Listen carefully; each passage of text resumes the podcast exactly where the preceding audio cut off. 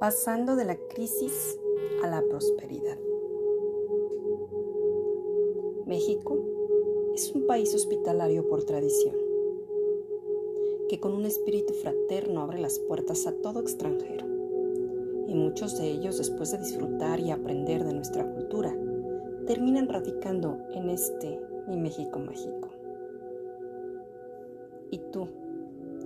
Disfrutas de las maravillas indígenas que aún tenemos en medicina, en danza, en arte y en cultura? Permítete conocer más de tus raíces. Recuerda que uno ama lo que conoce. Conócete.